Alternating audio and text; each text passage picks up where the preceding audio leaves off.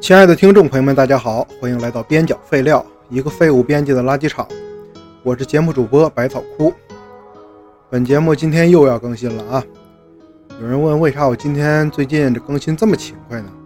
因为上期吧，我那个新麦克风还是有点问题，剪辑的时候也发现了。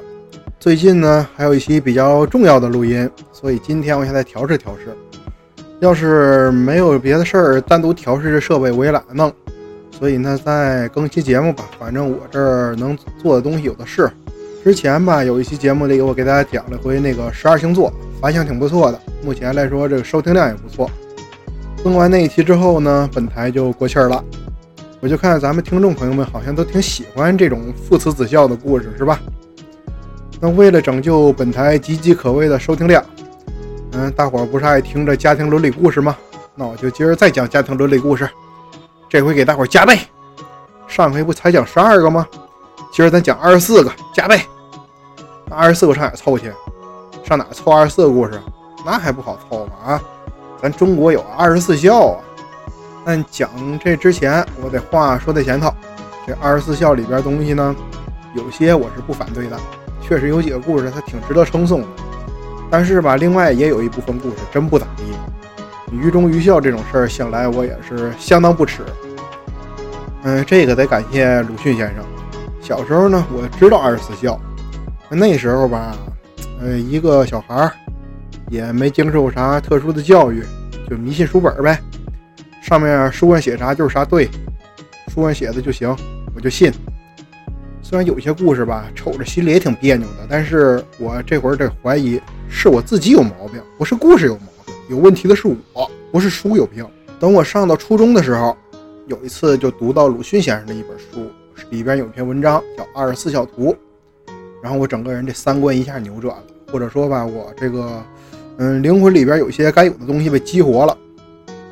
嗯，书里的东西不能全信，写书的人也是人，人的观念总要进步，古代的东西不都对，盲目崇古是不可取的，封建迷信的思想是要摒弃的，等等等等等等。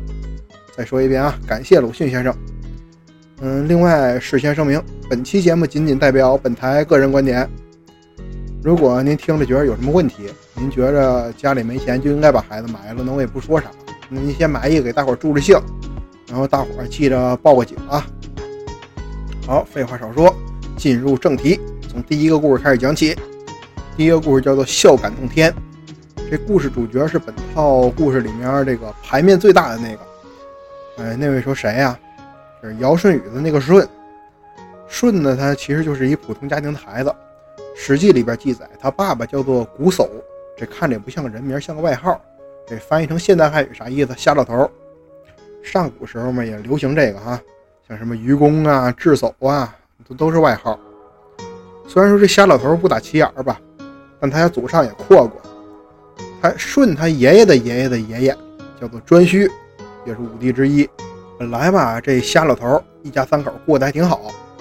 有一天，舜他妈死了，然后瞎老头找一后老伴儿，后老伴儿生一小孩，小孩叫象，就是大象的象，中国象棋那个象。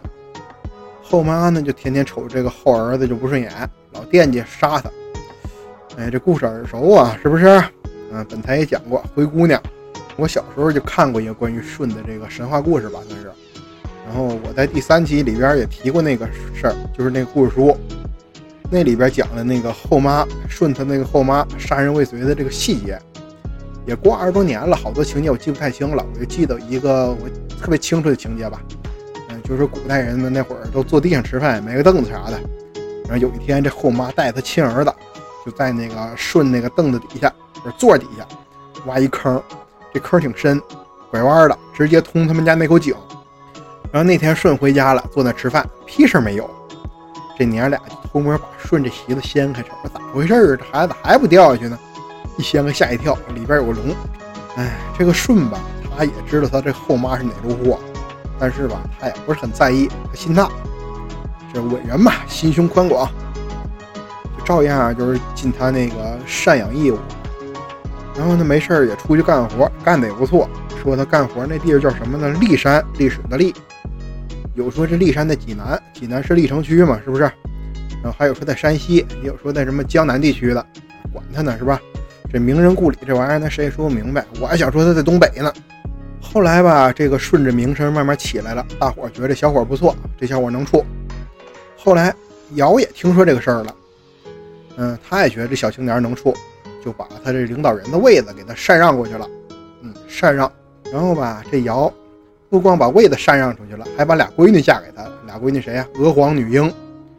嗯，那期录那灰姑娘时，我说错了啊，这才是最早的灰姑娘故事，真早这个。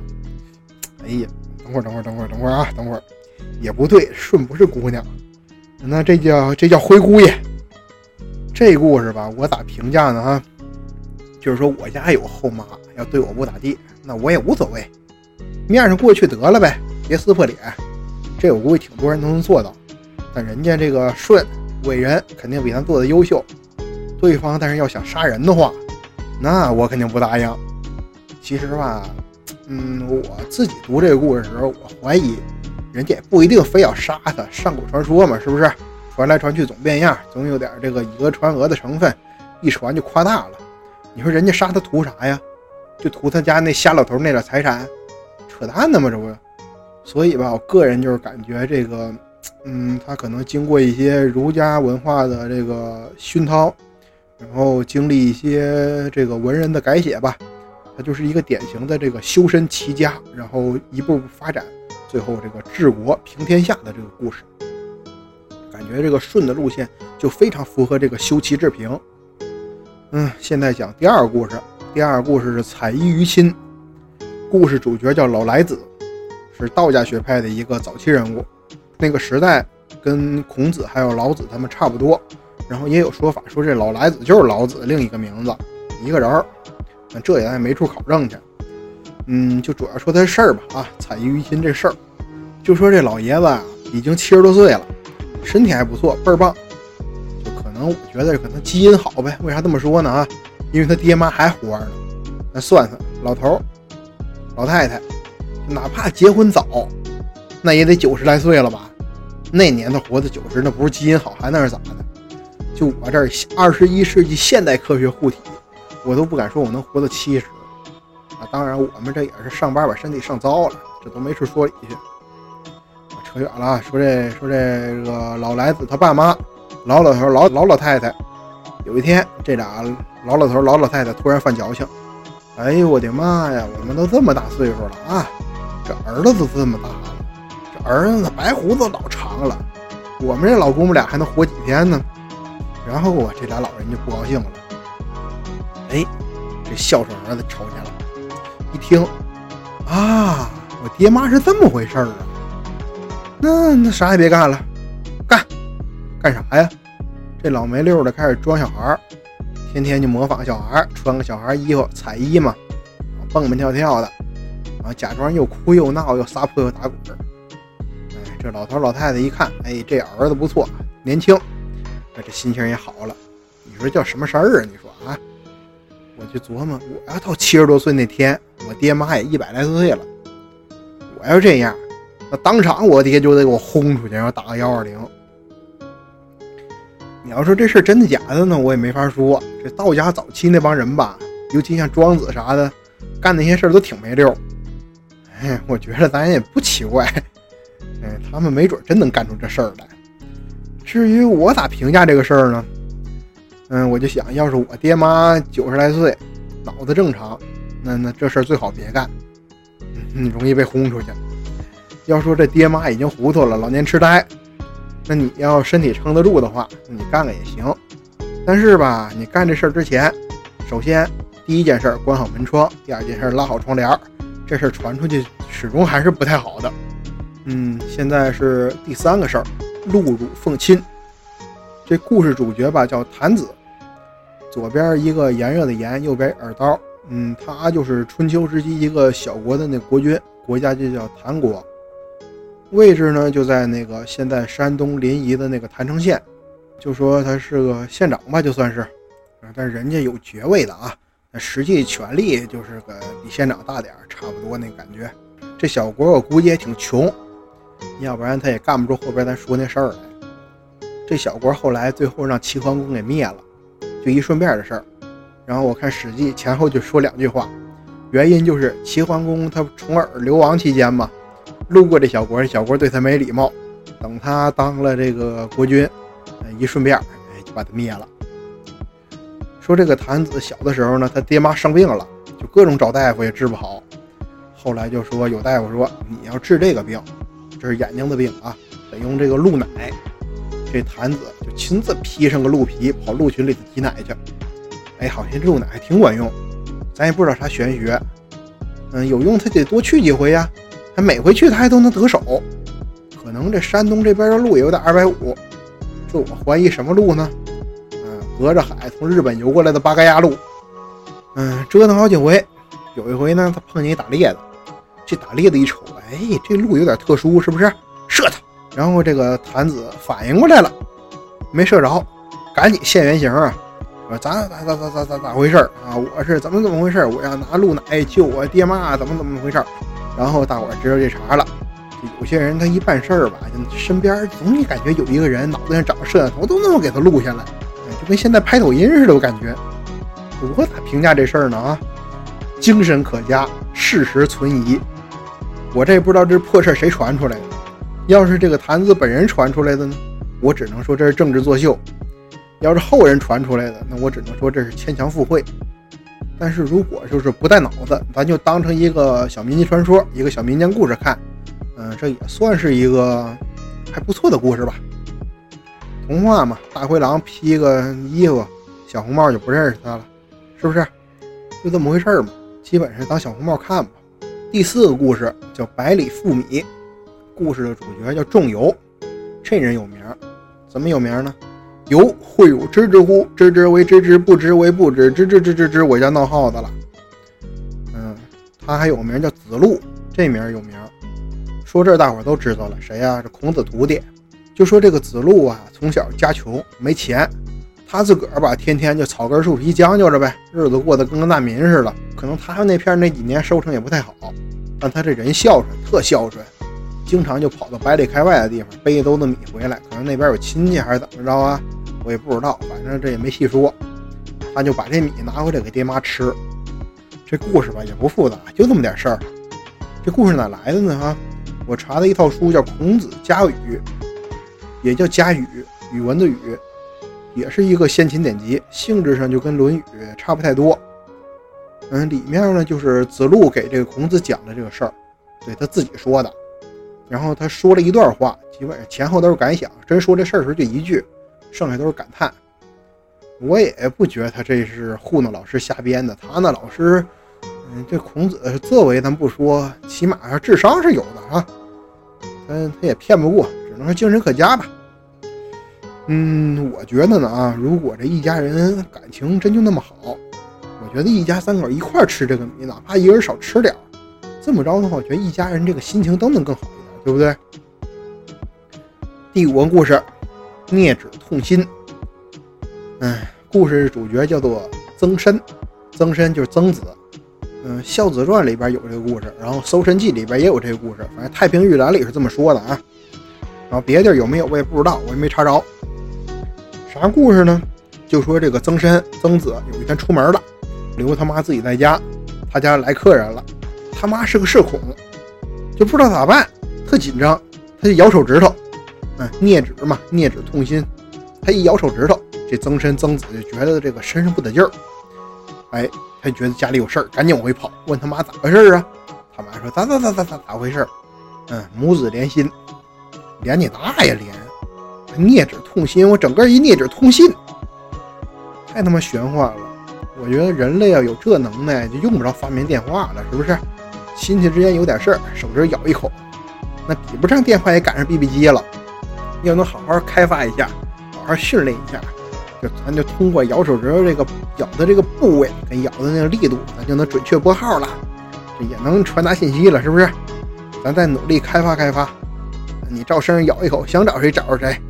哎，整个一三体人，这扯犊子玩意儿听个热闹得了，真指望这有啥教育意义？能有啥教育意义？教育孩子别他妈瞎扯犊子，容易让人笑话。第六个如一顺母的故事，故事主角叫闵损。闵子骞，这也是孔老二徒弟。就说这闵子骞啊，也是这个灰姑娘待遇，他妈没了，爹找一后妈，后妈生俩孩子，然后天天挤兑他。这剧本都这么像。入冬之后呢，这后妈就给孩子们做棉衣服啊。这后妈生这俩亲儿子，哎，都是正经棉衣服，一点没糊弄。他给后儿子做这衣服呢，就是这一块布，布里边缝点芦花，能不冷吗？啊，这闵子骞也没说啥，就为了家庭这个稳定和谐吧。有一天呢，这闵子骞就给他爸赶车，马车冻坏了，就没拿住绳子，那能不冻坏了吗？就相当于穿一个单衣服呗。他爸不干，你这废物儿子养你啥用啊？正好你赶车吗？你不有鞭子吗？鞭子给我拿来，我抽死你！然后他爸就抽，一抽这衣服就坏，可能布料也不太好。这衣服一坏，看明白了啊，孩子你是冷啊，你妈没好好对你。他爹是个挺明白人，挺明事理的。哎，这点就比那些灰姑娘、灰姑爷的爹都强一点儿。一看他这衣服，他爹就来气了，到家就要修这后老伴儿。然后一到家，这闵子骞就说：“说爹呀，你把后妈留这儿，就我一人挨冻。你要把后妈休了，那我俩弟弟谁管呢？这回成我们仨挨冻了。”原话这么说的：“说母在，一子寒；母去，三子丹。”他爹一听，那行算了吧，原告都不追究了，是吧？我还在这逼逼啥？那这么着吧，后妈也赶紧表态，我以后再也不这样了。然后一家人就开始正正经经过日子。要说这故事呢，哈，挺好。我大体上比较赞成这个故事。这一家人也都挺不错的，孩子是好孩子，爹也是好爹。这爹就是瞎点儿，但一有事儿，这一家的人确实能一块维持这个家庭的稳定和幸福。至少在那个年代，精神确实是值得提倡的。那我觉得不太好的一点就是，你看这故事，这一家人吧，勉勉强强都算得上是明白人，有事儿吧一说就通。那你硬拖着不说干啥呀？就平时一看剧啊，或者看动画片啊，最烦就是这种人，明明一句话就说明白事儿，你就不说就不说，硬拖着好几集，每回看这种情节，血压都上来。嗯，那话再说回来，这是两千多年前的事儿，当时有当时的那个道德标准，我也不太清楚，但可能当时按那个当时的道德标准，这闵子骞干的这个事儿，也差不多是妥妥的楷模吧。放到现在，他虽然说不明白话，但他也算是一不错的人。如果他性格能直接一点，能直截了当一点。咱有啥话直接说明白了，我觉得更好。第七个也是一个大人物，这故事叫《亲尝汤药》，主角叫汉文帝。嗯，汉文帝他爹是刘邦，他妈是薄太后，是刘邦的一个妃子。这汉文帝吧，其实最早他不是太子，他是刘邦的四儿子。然后吕后那会儿他根本就没啥那个政治资本，但是他刘邦儿子呀，他也能封个王。叫代王啊，不是《西游记》里山头那个代王，这就是代替的代。他封王那个封地叫代，他妈就是王太后呗。这汉文帝当代王那会儿吧，他妈生病了，然后这个汤药啥的他都亲自尝，前前后后折腾三年。哎，这汤药我估计挺管用，他妈比他还能活。他妈后来活到汉景帝那会儿，就叫太皇太后了都。这西汉好像不少生产这个太皇太后。本来吧，这事儿没啥。就是古代喝汤药那会儿，挺多儿子都都这么干，尝一口，尝尝冷热，尝尝咸淡，尝尝苦不苦，这些常规操作。现在咱吃西药，咱不提倡这个啊。那这事儿本身吧，其实虽然他没啥，但人家这个代王当年的汉文帝，他大小他也当时也是个王爷，身份在那儿呢。你别管他是真心还是作秀，他事儿能办到这个程度，那就是好样的，没啥好说的。后来咱这个文景之治，大家都知道，这也证明了他确实是个好样的。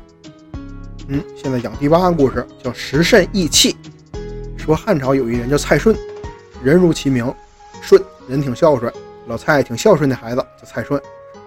后来呢，有人找他做官，又举孝廉啥，他都没干，就在家伺候他妈。他那个时代吧不太好，他就赶上王莽这哥们闹事儿，天下大乱，家里没啥东西吃。然后有一天呢，他就背俩筐出去采这个桑葚。这会儿呢，碰上一波起义军，叫赤眉军，要打劫他。一看，你这小子穷嗖嗖的出来采谷子吃，咋还带俩篓子呢？他说：“好汉爷，您饶命，您随便抢，我这儿也没啥东西，我觉得您也抢不着啥。但您看这筐啊，这筐桑葚是红的，这应该是没熟透，这我自个儿吃。但这里边呢，都是黑的，是好的。”这我得留给我妈吃，这您不能动，别的东西您随意。这绿林人也重义气啊，也不是那种不择手段的毛贼扫寇，这一听这哥们地道，行，哥们你能处，也没打劫他，就给他拿点米，拿点肉，说回去好好孝敬你妈，故事就完事儿了。这人我给他挑个大拇哥啊，这哥们确实地道能处。后来吧，关于这哥们孝顺还一故事，我觉得那就可能是那个后人牵强附会的了。我觉得后面这故事加的有点是画蛇添足，说这个蔡顺他妈死以后，棺材在家停着呢，还没发丧呢，没埋呢，突然旁边那家着火了，刮大风，这孝子这么一看，这不行啊，给我妈烧了咋整啊？这国家也没推行火葬呢，是不是？但是也没招啊。着急呗，着急他就哭，他一哭，哎，这火从他家绕过去了，直接烧隔壁了。真行，你信吗？我不信。啊，八个故事讲完了，现在是第九个故事。郭巨埋儿，说呀，东汉时期有一个人叫郭巨，一家四口，四口怎么构成的呢？夫妻俩生一儿子，三口了，还一老妈，四口。但是吧，他家穷，养不起四口人了。嗯，他就琢磨着没辙了，我得养我妈呀，就天天瞅他这儿子不顺眼。你一天天啥事儿不干，你还吃顿大米，这小兔崽子埋了得了，省点粮食。然后他就挖坑埋他儿子，挖着挖着挖到二尺深，挖出一块黄金。黄金这罐子上还写着呢：“天赐国具，官不得取，民不得夺。”行，儿子捡回一条小命，这事儿，嗯，这事儿就传为佳话。我去你大爷！你家里吃不上饭了，你就得杀个人啊！你可真行你！你早知道你穷，你管好你那个不行吗？你生什么孩子呀？我懒得多说，反正是个破故事，我瞎猜啊！我瞎猜，以下都是我个人猜想，就是可能有别的原因。我琢磨着啊，我给他一个相对合理的解释，可能他前头挖一坛子。自个挖的时候挖坑挖着玩，挖着一坛子，挖一坛子黄金，也不知道咋处理。这事儿让官府知道不得没收啊？这让亲戚知道不都得来借钱呢？赶紧的把这坛子写上字儿，嗯，把写上字儿之后埋好了，咱演出戏。我自个儿瞎猜瞎琢磨啊！我要碰上这横财，把我放汉朝，我肯定这么干。那这事儿我瞎猜猜着玩啊！这故事历史故事这种传说故事，不就是留给后人瞎猜的吗？但这故事如果真是流行的那个版本啊，先埋儿子，埋儿子时候发现一块金子，那他就是个畜生。第十个故事叫卖身葬父，这主角有名，大大的有名。我估计这人是整个二十四孝里边最有名的人。这人谁呀？董永。董永谁呀？树上的鸟儿成双对儿。绿水青山带笑颜。我唱的不好听，你们接着听啊。说这董永他爹死了，家里也没钱，没钱咋整啊？把自个儿卖了，买棺材埋他爹。这事儿放现在吧不好说，那放古代那时候吧，人也都重视这个，可以理解。按当时那个道德标准，这董永绝对是好样的。但说是卖啊，用现在的话说呢，这个性质上来看，其实约等于这个预支工资，签合同先拿笔钱，以后我一直在你家干活白干。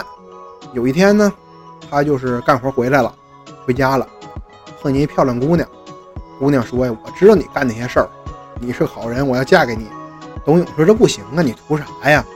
姑娘说：“我就图你是个好人。”然后这姑娘就嫁给董永了。到董永他家之后呢，这姑娘特能干活，织一堆布，品质都特别好。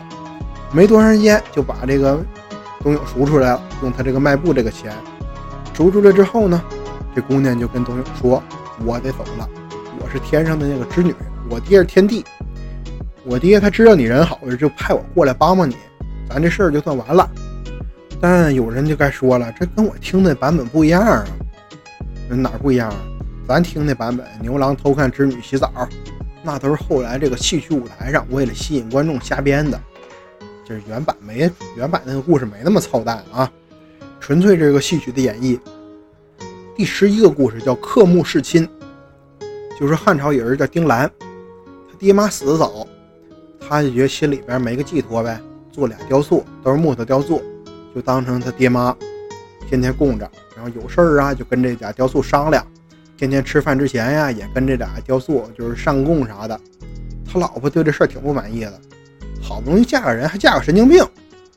有一天呢，他老婆就是闲着没事儿，拿针扎这个木头，扎手指头，扎出血来了。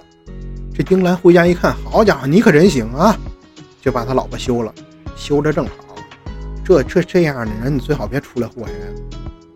作为一名这个信奉唯物主义的社会主义新青年啊，我对这个事儿没啥好说的。妈宝男恋物癖。但如果只是把这个事儿当成故事看，假设他这个故事这个世界观里边，鬼神这个东西确实是真的存在的，那这个人没得说，是这个。嗯，但是。从来就没有什么救世主，也不靠神仙皇帝，要创造人类的幸福全靠我们自己。所以说，我觉得这事放古代也挺那啥的。都说有鬼有神，谁他妈见过呀？要搞什么作秀、瞎编故事包装自己，那这事就更恶劣了。没发现吗？啊，就二十四孝里边特灵异那几个故事，全都是举孝廉那会儿弄出来的。好，第十二个故事，这故事双主角，男主角是僵尸姜子牙的姜，唐诗宋词的那个诗；女主角叫庞氏，庞氏骗局那个庞氏。夫妻档，嗯，话说这老姜家有个老妈，这夫妻俩都挺向着这老妈。这老太太吧爱喝长江水，她家离长江稍微有一段距离，然后儿媳妇每天总跑过去，跑到老远，跑长江边上给老太太打水。这老太太爱吃鱼，然后两口子就总给老太太做鱼。有一天赶上风大点儿，可能台风呗，然后这个儿媳妇回来晚了，这僵尸不干了。就说这媳妇你怠慢我妈就给休了，你说这个混蛋玩意儿叫僵尸真不冤枉，你没脑子呀！唉，这老太太也明白人，就听说你把我儿媳妇给休了，那不行啊，你给我弄回来，就弄回来了，这叫什么事儿啊？你说走就走，你说让回来就回来，你拿人当猴耍呢？儿媳妇回去那天，他家旁边突然出现一口涌泉，滴水之恩涌泉相报那个涌泉，这涌泉里涌出来这个水就是长江水，就是那味儿。也能尝出来是那味儿，哎，我还能喝出农夫山泉和怡宝呢，是不是？然后这一天，这涌泉里边还能蹦出两条鱼，这回好了，不用出门了，挺好。好什么呀？这玩意儿谁信呢？哎，确实有人信。这僵尸后来就举孝廉了。你说人啊，为了当个官，不择手段吧？啊，瞎编故事。好了，讲完一半儿，现在录音已经录到不到半个小时了。第十三个故事，怀橘为亲。说滚滚长江东逝水，浪花淘尽英雄是非成败。转头空，青山依旧在，几度夕阳红。白发渔樵江渚上，观看秋月春风。一壶浊酒喜相逢，古今多少事，都付笑谈中。话说这天下大事，分久必合，合久必分。行，串戏了啊，不多说了。为啥说这段呢？咱就说这东汉末年有个袁术，这袁术有一天开 party，开 party 他请了不少人。这些人里呢有个小孩儿，这小孩叫陆绩。刚六岁，当时也算一神童。这话不多说啊，我这 party 开完了，大伙就纷纷跟这个袁术告别。天下无不散的宴席嘛，是不是？赶上这小孩告别的时候，一鞠躬，从他那个衣兜里掉出俩橘子。袁术一看见来神了，我请你吃饭，你这儿还偷点东西走，你啥意思呀？但我估计他也没生气，挺大人跟六岁孩子能置气吗？他就问说：“小崽子，你咋回事啊？”小崽子说。我妈好这口，我想拿回给我妈吃。袁术一看，哎，这小崽子行，能处啊！当然，袁术这人啊，他什么眼光大家都知道，看过三国都知道咋回事。但凡他眼光能好点，也不至于把孙策放出去，是不是？哎，至于我咋看这事儿呢？我跟诸葛亮一个看法。孔明笑曰：“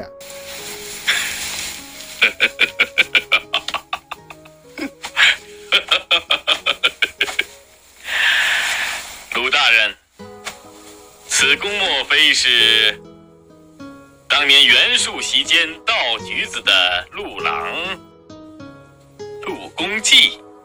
嗯，这种小孩吧，能干出这事儿，还能说出这话的，我没说见过十个八个，我也能见过三个五个。哎呀，传统文化的伟大复兴指日可待呀！好，第十四个故事：山枕温亲。这故事叫黄香，就粪臭路那个香，他是个汉朝人。这黄香他妈呢走得早，但是他特孝敬他爹。天一冷的时候呢，他就先钻被窝，把这被窝暖热乎了，给他爹睡。天暖和的时候呢，天特别热的时候，他就拿一个扇子把他爹被褥子扇凉快了，扇凉快让他爹再睡。咱说心里话，这是个好孩子，这才真是道德模范呢。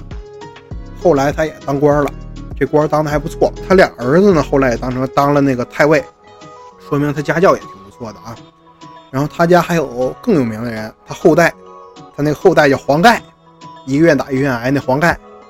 老黄头在三国里边也算是这个是什么人品呐，什么都顶尖的人物了，这没得说。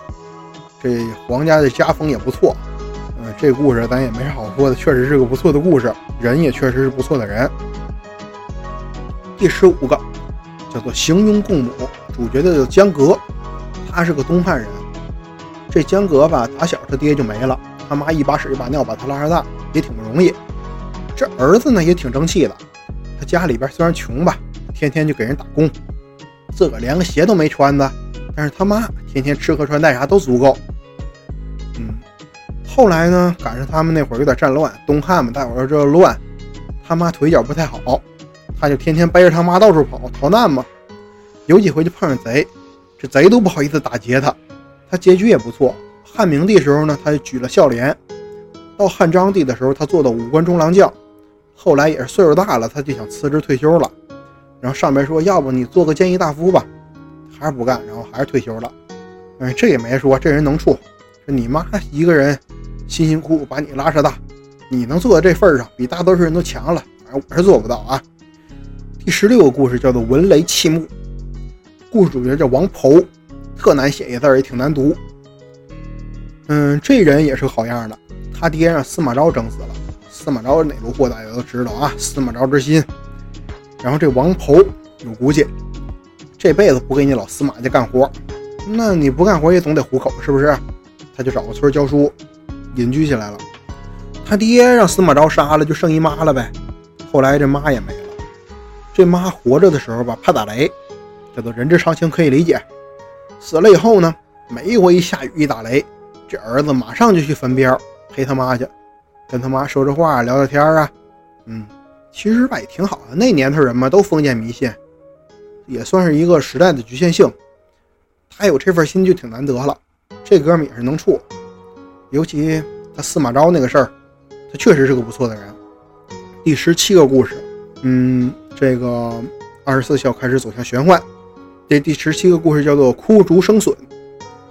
说三国时候，吴国有一个人叫孟宗，他也是个单亲家庭，家里有个老妈。有一年冬天，他妈病了，说啥想吃笋。大冬天上哪给你挖笋去啊？他也没辙，没辙咋办呢？哭呗，上竹林里哭去。然后地上长笋了，唉，没法说，编故事也要有个限度。后来这人吧，在吴国当官了，最后做到司空。吴国快完事儿的时候呢，他就老死了，结局也算还不错吧。那这么个玩意儿没法说，至于你咋哭能哭出笋来呢？我也不知道。谁要知道，谁赶紧发论文。我觉得这事儿够你拿一诺贝尔。第十八个，还不如上一个呢。还是那句话，编故事也要有个限度。这故事叫做《卧冰求鲤》。王祥，这王祥是琅琊王氏最早出名的那波人之一。还是老剧情，没啥花花。妈没了，后妈来了，后妈天天虐待孩子。嗯，有一天呢，大冬天还是大冬天，后妈要吃鱼。大冬天大半夜，我他妈上哪给你整鱼去？我们亲爱的大聪明有招了，这大聪明脱了衣服卧冰上了，等着冰化了好摸鱼啊！你就不会砸吗？就你这样的，趴那冰上几分钟就失温了，好不好啊？就直接冻死了。他趴了一会儿，按说他应该死了。突然间，旁边这冰裂了，蹦出两条鱼。哎，他回家煮了，后妈很满意。什么玩意儿啊？哎，俗话说得好啊，人为了出名，猪为了壮。我说的不是俗话说的啊！第十九个故事又是一个玄幻故事。这故事这个主角是个猛男，叫做杨香，还是粪臭素那个香？杨香，就说有一老虎要吃这杨香他爸，他们家干农活呢，咔嚓，这老虎就把他爸摁住了，然后他就咔嚓骑在老虎脖子上，扼住老虎命运的喉咙，最后老虎干不过他，把他爹放了。哎呦我的妈呀！编故事也有限度啊，跟知乎上那波黄产杀老虎的有什么区别？杨香，哎，编故事编大发，你就变成杨相了，你知道吗？第二十个，自刎宝血，这故事吧，哈，也没那么玄幻，但这人挺玄幻的。就是晋朝有一哥们叫吴猛，这猛男也挺有来头的，他是个老道。这老道本来自个儿没啥，但他有个徒弟，这徒弟叫许逊。许逊谁呀？许天师，四大天师之一，跟什么张道陵什么都并列的。就说这吴猛吧，真猛。他八岁的时候家穷，蚊子多，也没蚊帐，那会儿也没什么六神，他就想着爹妈在外边忙一天了，他们睡个好觉吧，别让蚊子咬啊。他就他家里人睡觉的时候，把衣服脱了，哎，往一边一坐，蚊子咬他都咬他，也可能都招蚊子。嗯，这事儿干挺傻的，但也挺值得赞成啊。但是，值得赞成是值得赞成，不推荐模仿。嗯，小孩你咬一身包，哎，你万一整个过敏啥的不太好。蚊子这种生物为什么就不能死绝了呢？哎，今年夏天我杀了上百只蚊子。哎呀，玄幻的也差不多了，讲点不玄幻的。第二十一个故事，肠愤忧心。这也是个猛男。说这南朝时有一人吧，叫宇乾楼，也是个当官的。有一回呢，这宇乾楼他爸病了，大夫就说：“哎呀，你爸这病我看不太明白，但有个方法，得看屎。如果你爸这屎是苦的，就正常；如果你爸这屎是甜的，那他完了。嗯，也不知道有什么科学根据啊。如果有懂医学的朋友，嗯，知道这是什么机理，建议在下边留个言。”让我们大家伙儿长长见识。这哥们儿真去吃屎去了，甜的。本台观点是不建议模仿。过去这些大夫说说就算了，嗯，现在推荐化验啊。你要非要尝尝狗肠，哎，不不不，不是不是，嗯，狗也不推荐。你说这破事整的，本台吧，上回录了一期屎，我就琢磨着未来几期咱还是避开屎尿屁吧。还没绕开，又来个吃屎的。这雨前楼一吃完这屎，甜的，这是爹不行了。祈祷，老天爷呀，让我死了吧，别让我爹死。然后他爸就死了，死就死吧。他一死，这故事这个可信度还能高点。要是他爹没死，他死了或者弄个半死不活了，这又成神话了。哎，我觉得有时候这古人有时候也能干出这种事儿来，也不算特别玄幻。我再重申一次，时代局限性啊，当时吃屎就吃屎了。这故事要是真的，那这人也挺值得赞扬的啊！但是还是不推荐听这个赤脚大夫瞎说。还是啊，本台观点，除了兔子、仓鼠、枪狼虫什么的，不推荐其他生物吃屎。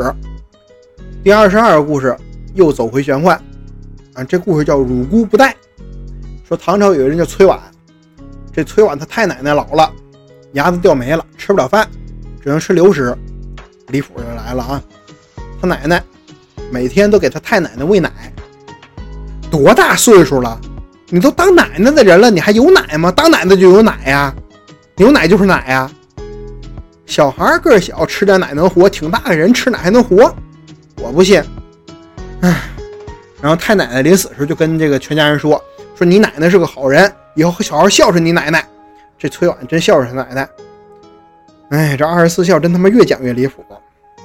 嗯，这故事真的。都不说有什么价值，没法说，太他妈假了！你看最后这几个故事都没好好讲，真没啥好讲的，吐槽我都没地儿吐了。好在后面俩故事还行，也不算十分离谱。